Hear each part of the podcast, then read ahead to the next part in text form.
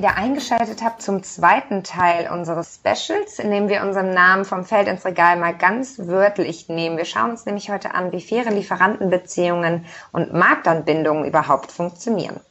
Genau, denn heute haben wir nämlich Dr. Julia Hoffmann, äh, die Leiterin des Import Promotion Desk zu Gast. Äh, sie setzt sich dafür ein, dass kleine und mittlere Unternehmen aus ausgewählten Entwicklungs- und Schwellenländern Zugang zum europäischen Markt erhalten. Ja, Julia, erstmal herzlich willkommen zu unserem Podcast. Vielen Dank. Ähm, ja, du arbeitest nun seit gut sieben Jahren schon mit dem Import Promotion Desk zusammen. Ähm, wie bist du denn dazu gekommen? Wie hat deine Arbeit mit dem IPD begonnen? Und was ist überhaupt der Import Promotion Desk? Welche Idee steckt denn dahinter?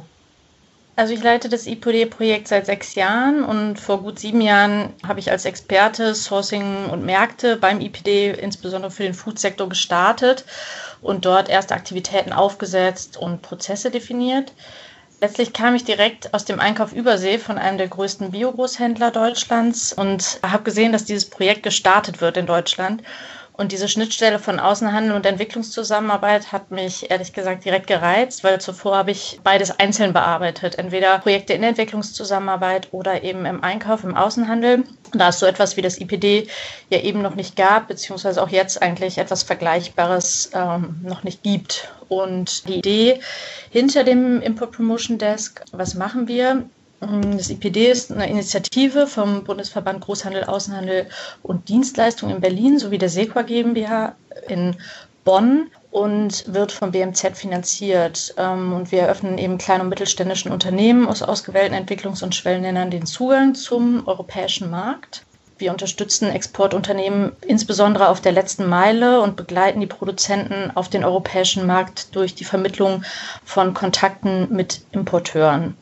Gleichzeitig helfen wir aber auch Importeuren bei ihrer Suche nach alternativen Beschaffungsmärkten. Und ähm, ja, das zentrale Element, um dies optimal zu realisieren, ist eben die Nachfrageorientierung. Denn nur Produkte und Dienstleistungen, ähm, die auch nachgefragt sind, finden letztlich auch Absatz. Und ähm, ja, das ist ein ganz besonderes Kernthema. Und zur nachhaltigen Verankerung arbeiten wir eben auch mit Partnerorganisationen in den Ländern, um ähm, unsere Dienstleistung der Privatwirtschaft dort auch langfristig zur Verfügung zu stellen. Mhm. Ähm, wenn du sagst, äh, mit dem Import Promotion Desk stellt ihr Beziehungen zwischen Importeuren und Exporteuren her, kann ich mir dann den IPD eher als so eine Art Matchmaker vorstellen oder wie funktioniert das konkret?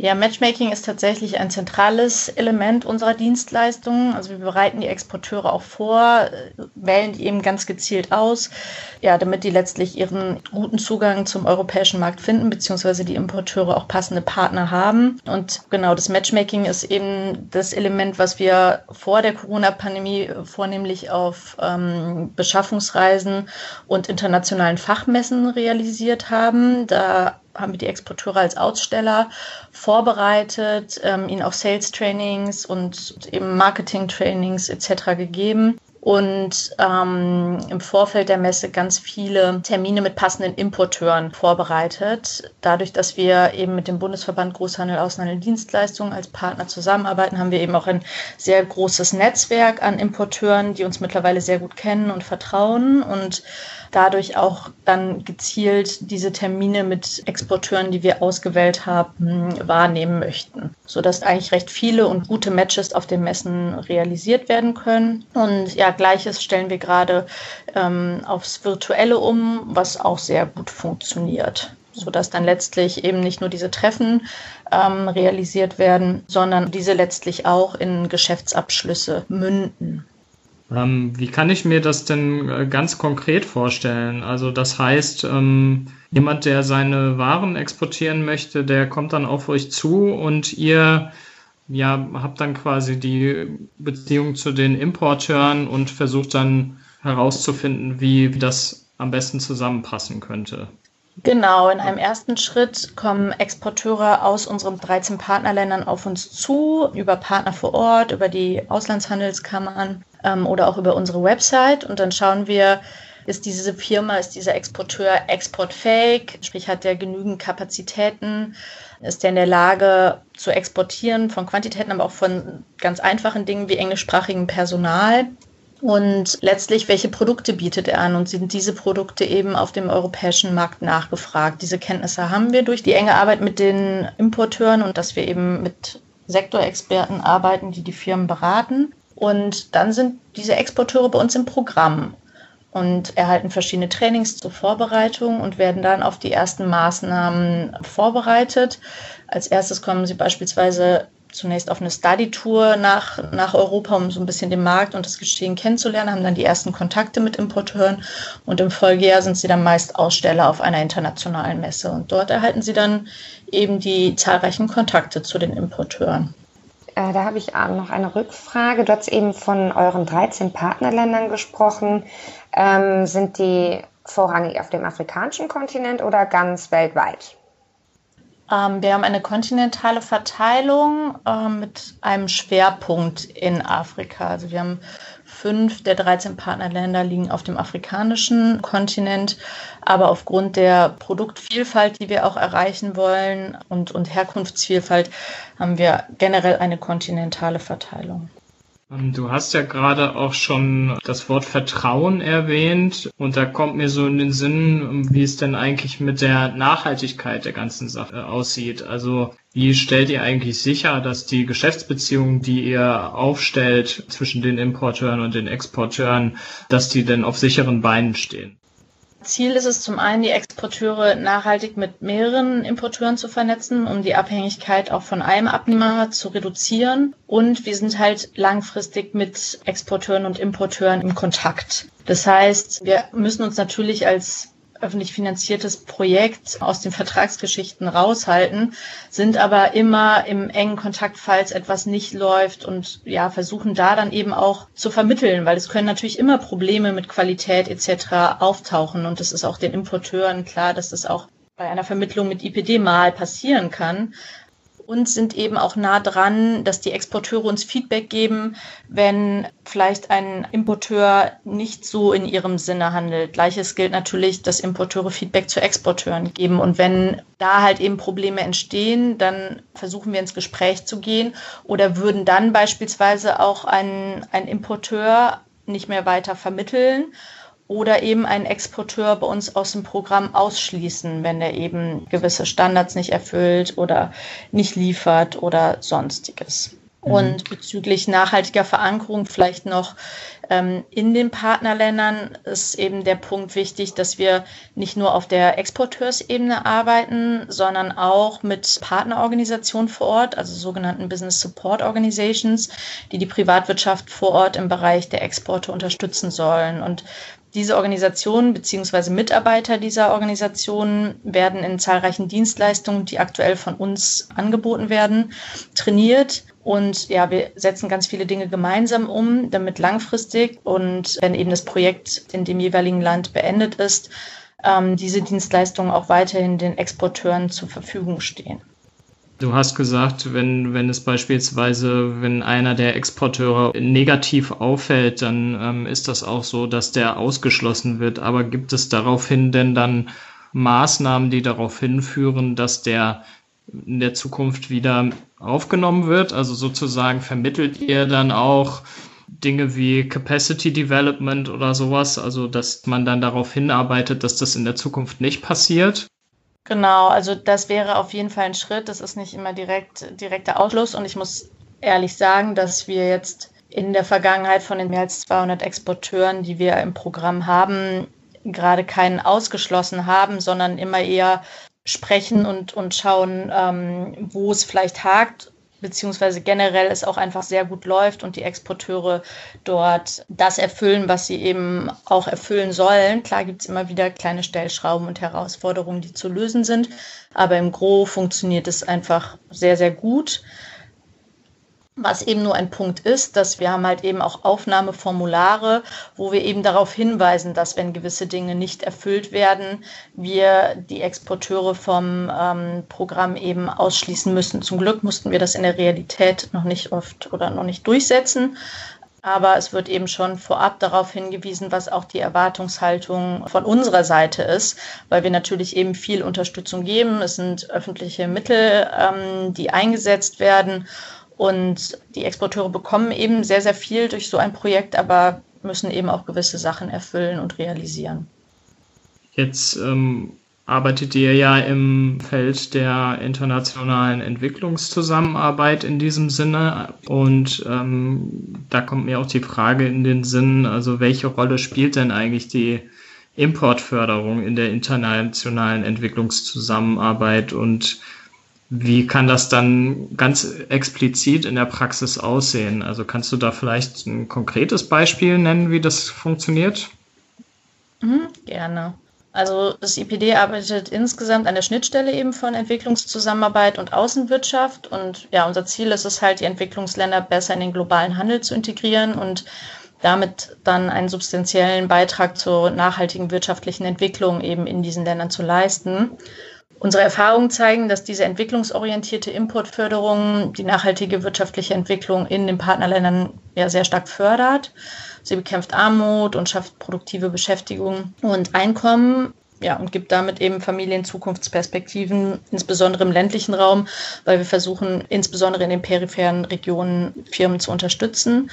Ja, und nachhaltige Geschäftsbeziehungen und die Einbindung in den globalen Handel fördern nach unserer Ansicht eben auch Investitionen und Innovationen und sensibilisieren für die Bedeutung der natürlichen Ressourcen vor Ort. Und der wirtschaftliche Erfolg letztlich kommt dann eben auch den Menschen in den meist ländlich geprägten Regionen zugute. Die Unternehmen erweitern ihre Anbauflächen, die Produktion, nehmen mehr Kleinbauern unter Vertrag ja, und stellen letztlich auch weitere Mitarbeiter ein. Ähm, ein Beispiel, also wir haben natürlich mehrere, aber eins ist jetzt vielleicht, was auch im Zusammenhang mit der GIZ ist, weil wir da lange zusammengearbeitet haben in Nepal im Bereich natürliche Zutaten wo wir eben schon ja, über Jahre jetzt gearbeitet haben und Produzenten Produkte aus Medizinal- und Aromapflanzen herstellen, die oftmals eben nur in der Himalaya-Region wachsen. Mm, zunächst hatten eben diese Produzenten keinen direkten Zugang zum europäischen Markt und ihre Produkte wurden oftmals nur als Rohware von Händlern anderen Ländern aufgekauft, ähm, ohne eben eine Wertschöpfung in Nepal zu generieren. Und durch IPD haben sie eben auf zahlreichen Messen ihre ja oft sogar biozertifizierten Produkte an verschiedene Importeure ähm, verkaufen können, verschiedene europäische Importeure insbesondere und ja so langfristige Kontakte gefunden. Und dieses Jahr gab es kurz vor der Corona-Pandemie sogar das erste Mal einen nepalesischen Länderstand für die Exporteure dieser Produkte auf der Biofach in Nürnberg. Das ist die Weltleitmesse für Bioprodukte. Und ja, dadurch haben eben viele Produzenten ähm, neue Wildsammler integrieren können und letztlich neue Arbeitsplätze auch direkt in ihren Firmen schaffen können. Und ja, bei manchen wurden sogar Investitionen eben in neue Produktionsanlagen getätigt, also eine Erweiterung der Produktionskapazitäten. Ah, das ist sehr spannend. Also man, man erkennt bei dem Beispiel ja nicht nur irgendwie diese globale Vernetzung, sondern auch äh, die ganzen Auswirkungen oder positiven Auswirkungen, die das Ganze dann haben. Du hattest auch vorhin aber noch die Corona-Krise angesprochen und ihr habt vieles nun virtuell gemacht. Ihr könnt nicht mehr auf Messen. Ähm, die Krise hat aber auch starke Auswirkungen auf die weltweite Wirtschaftslage. Wie schätzt du denn die Lage in Afrika ein? Werden sich die Beziehungen beispielsweise jetzt zu Europa verändern und wie sieht es in euren anderen Partnerländern aus? Also der Hintergrund der Frage, hat das Ganze Auswirkungen vielleicht auch auf Schwerpunkte, die ihr setzt? Ja, wir sind jetzt gerade dabei, das alles zu beobachten. Generell trifft die Corona-Pandemie die Wirtschaft natürlich weltweit und Produktion ist gedrosselt, der Warenaustausch ist teilweise eingeschränkt und die Handelsbeziehungen sind, sind schon zurückgefahren in verschiedenen Teilen, wobei man da natürlich auch auf die verschiedenen Branchen, also wir sind in fünf Branchen aktiv und die unterscheiden sich natürlich auch sehr stark. Ähm, ja, generell sind die Entwicklungs- und Schwellenländer besonders anfällig für diese globale Erschütterung und ja, durch die Einschränkung bei Produktion und Export haben insbesondere die Menschen in den ländlichen Regionen, Kleinbauern etc. zu kämpfen. Und für sie ist es halt insbesondere schwierig, die Beziehungen mit Europa ähm, aufrechtzuerhalten, so dass unsere Arbeit damit nochmal eine größere Bedeutung zukommt, weil wir ähm, weiterhin Exporteure hier mit Importeuren vernetzen, aber durch eben die fehlenden Reisen auch Importeure nicht mehr so in die Länder aktuell fahren und man auch absehen kann, dass sich das ein bisschen reduzieren wird. Also diese Informationen haben wir beispielsweise schon, schon vom Verband und Mitgliedern erhalten. Das muss man sich jetzt alles anschauen, wie dort die Entwicklung halt letztlich ist. Aber es ist halt letztlich hilfreich, dass wir durch virtuelle Formate und anderes dazu beitragen können, dass die Geschäftsbeziehungen stabil bleiben, beziehungsweise sich auch neue entwickeln können, weil wir neue Partner durch die virtuellen Formate zusammenbringen. Und die Auswirkungen sind unterschiedlich, wie ich gesagt habe. Im Foodsektor sieht es momentan sehr gut aus, weil Essen muss man dauerhaft und die Produkte werden hier auf dem Markt gebraucht.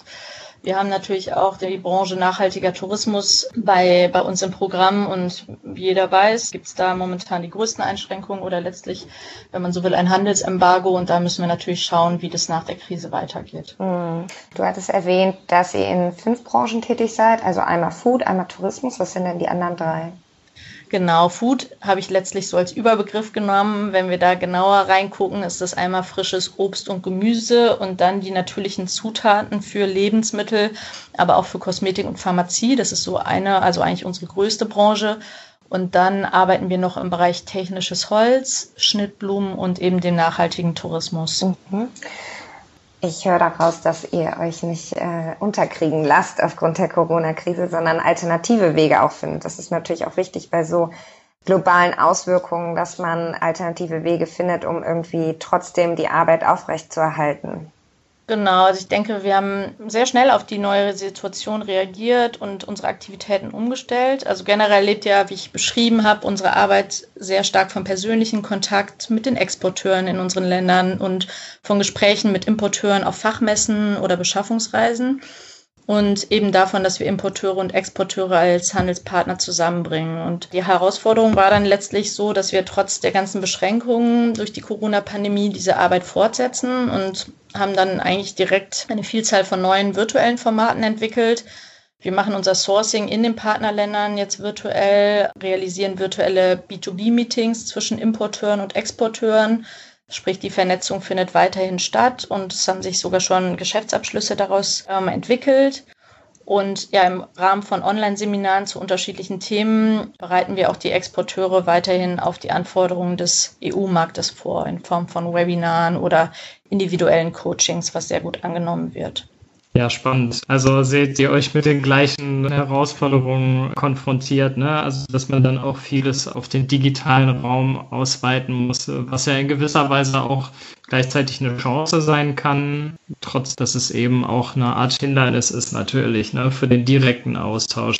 Aber manchmal erreicht man ja sogar mehr Leute dadurch. Genau, ich glaube, der persönliche und direkte Kontakt ist nicht ersetzbar und eben das kann man nicht eins zu eins jetzt durch, durch was anderes ersetzen. Aber wie du schon sagst, es liegt in allem eine Chance und wir haben jetzt schon festgestellt, dass diese virtuellen Matches, das virtuelle Zusammenbringen bedeutet sehr, sehr viel Vorbereitung. Wir müssen eben sehr viele Anrufe bei Importeuren tätigen, ein bisschen mehr erklären. Aber letztlich sind die Treffen zwischen Importeur und Exporteur noch mal passgenauer als auf einer Messe, wo auch einiges an Laufkundschaft ist. Das heißt, jedes Meeting, was ein Exporteur hat, ist wirklich sehr, sehr treffend für die Bedarfe, für das, was der Exporteur anbieten kann, so dass sich dadurch von der Quote her wahrscheinlich mehr Geschäftsabschlüsse pro Match auch generieren. Das heißt, das ist letztlich die Chance. Wobei ich nicht sagen will, dass, dass wir zukünftig nur noch virtuell arbeiten. Also ich denke, die Lösung liegt in der Mischung. Das, das Persönliche ist wichtig. Ähm, ich denke, alle freuen sich, wenn sie wieder in ein paar Jahren, in einem Jahr, wer weiß, wie es weitergeht, persönliche Treffen auf Messen realisieren können. Aber es zeigt sich auch eben, dass wenn alternativen Lösungen notwendig sind, diese auch funktionieren. Mhm.